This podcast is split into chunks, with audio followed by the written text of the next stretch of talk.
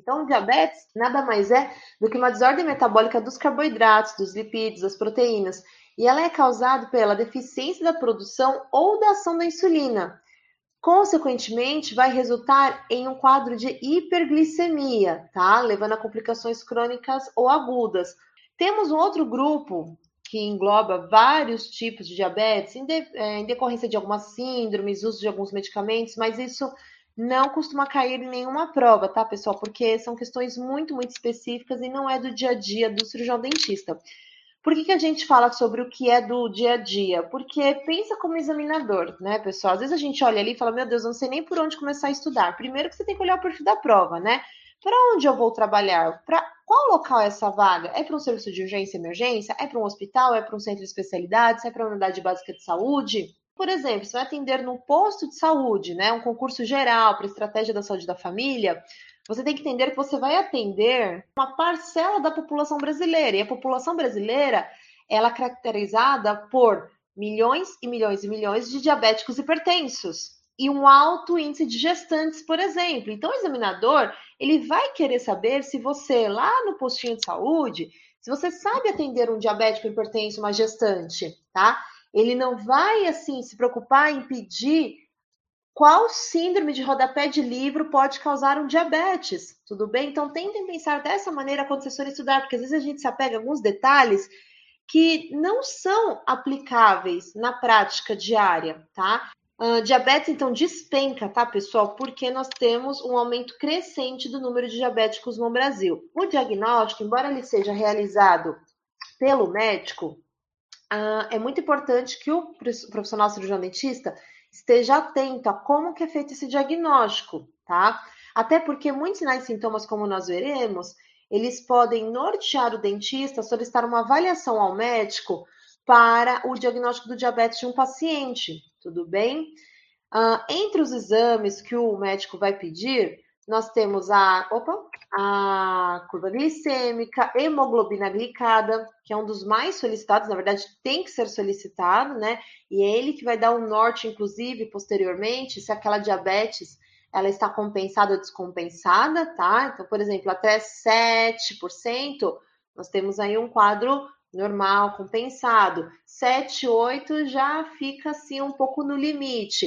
Acima de 9, o quadro está totalmente descompensado, acima de 9%, tá? Na taxa de hemoglobina glicada, que justamente vai mostrar o quanto que temos de glicose ali se ligando às células vermelhas. E se nós temos um ciclo aí de até três meses das células no nosso organismo, é aquela coisa, não adianta o paciente, uma semana antes de coletar os exames de sangue, resolver fazer dieta e se alimentar bem, porque ele ainda vai ter aquelas células de meses anteriores que vão aparecer no exame, que vão estar lá com a glicose grudadinha, tá bom? A glicemia, ela também é um exame muito importante, tá? Inclusive, ela é um dos exames que o dentista ele faz antes do atendimento odontológico para o paciente diabético, tá? Mas é um dos exames que também o médico utiliza para uh, realizar o diagnóstico, tá? Lógico que isso vai variar um pouco conforme as instituições, conforme os laboratórios, tá? Mas eu peguei uma referência que tem caído bastante nas provas, tá? Que é o Eduardo de Andrade. E, na verdade, pode, podem não citar essa referência, mas as informações estão muito nesse livro, tá? Então, eu recomendo uma leitura muito fácil, muito simples e de grande aprendizado, tá? Então fala, né, que a glicemia de uma pessoa que não é diabética, se ele estiver em jejum de no mínimo 8 horas, seria de 70 a 99, tá? E aí ele já seria intolerante ou chamava-se de pré-diabético, né? Mas hoje em dia até já considera quase que um diabético mesmo, de 100 a 125 e diabético acima de 126, lógico que tem que coletar em mais de um momento, tá? E aí tem os valores após a duas horas de administração de 75 gramas de glicose e a glicemia casual e aleatória. O que, que significa isso? É aquele exame que nós fazemos a qualquer momento, independente se a pessoa se alimentou ou não. Então, por exemplo, se agora fôssemos fazer o destro de todo mundo aqui, em alguns daria abaixo de 200, aquelas pessoas que comeram já tem um tempinho. Vamos supor que eu tomei agora um achocolatado cheio de chantilly e o meu deu 220. Nossa, que significa que eu sou diabética, então? Não, porque eu não tenho sintomas, tá? Então, essa glicemia se estiver acima de 200 a casual aleatória, ela tem que vir junto com sintomas para o diagnóstico de diabetes, tá? Quais são os sintomas? Sede excessiva, micções frequentes e perda inexplicável de peso corporal, por exemplo, tá? Nós temos, né, com base nesses sintomas, a tríade clássica, isso cai muito em prova, tá? Que são sinais e sintomas relacionados à hiperglicemia. Então, a tríade clássica são três P's: poliúria, polidipsia, polifagia, tá? É, excesso de sede, de fome e de micção, tudo bem? Poliúria, polidipsia, polifagia, tá?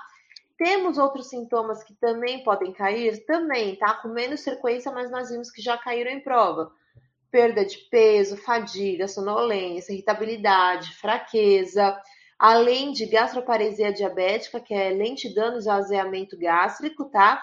E impotência diabética. A impotência sexual ela vai acontecer porque, como eu falei no comecinho do, do módulo, o diabetes ele afeta a parte da circulação sanguínea, né? E a função sexual está diretamente ligada à capacidade de irrigação sanguínea, então ela também seria afetada, tá?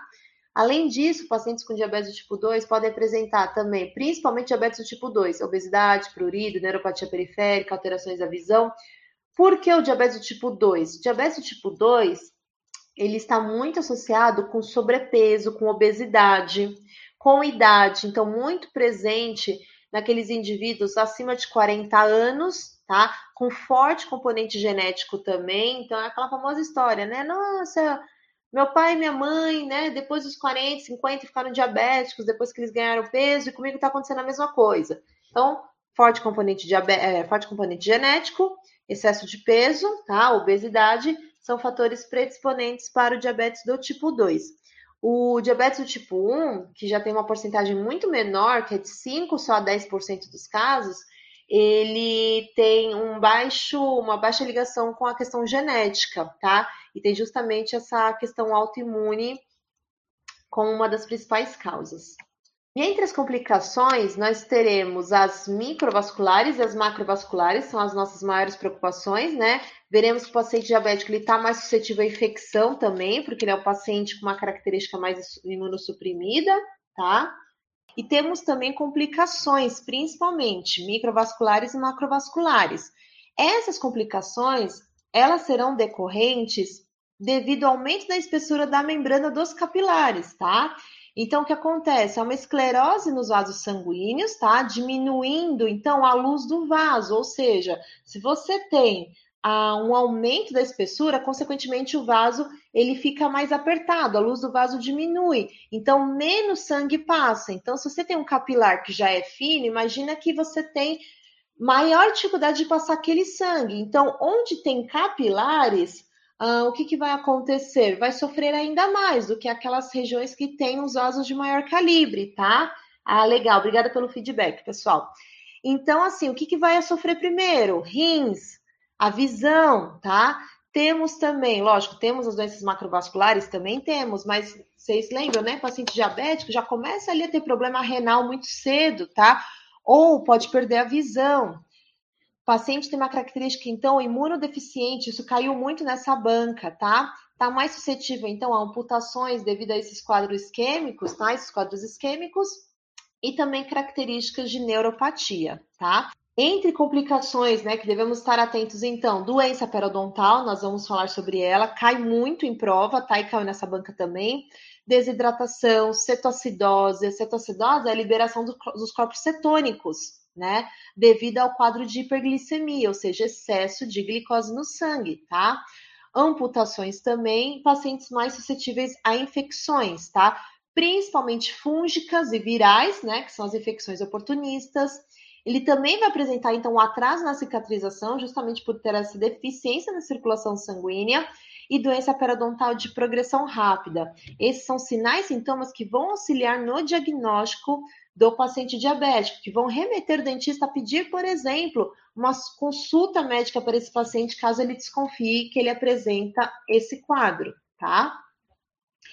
Entre as manifestações bucais, é, nós temos que entender que elas estão diretamente relacionadas à falta do controle do diabetes. O que, que significa isso, professora? Que uh, quanto pior o diabetes, quanto mais descompensado o quadro, pior estará em termos de manifestação bucal, ou seja, doença periodontal, que está aí presente em mais de um terço dos pacientes com diabetes, tá? Cerca aí de 33% dos pacientes diabéticos apresentam doença periodontal. O grau de severidade dela está diretamente relacionado à descompensação do diabetes, tá? Principalmente porque ela é uma infecção, e qualquer infecção descompensa um quadro metabólico como diabetes, tá? Então, se você tem um diabetes descompensado, você tem uma piora da doença periodontal.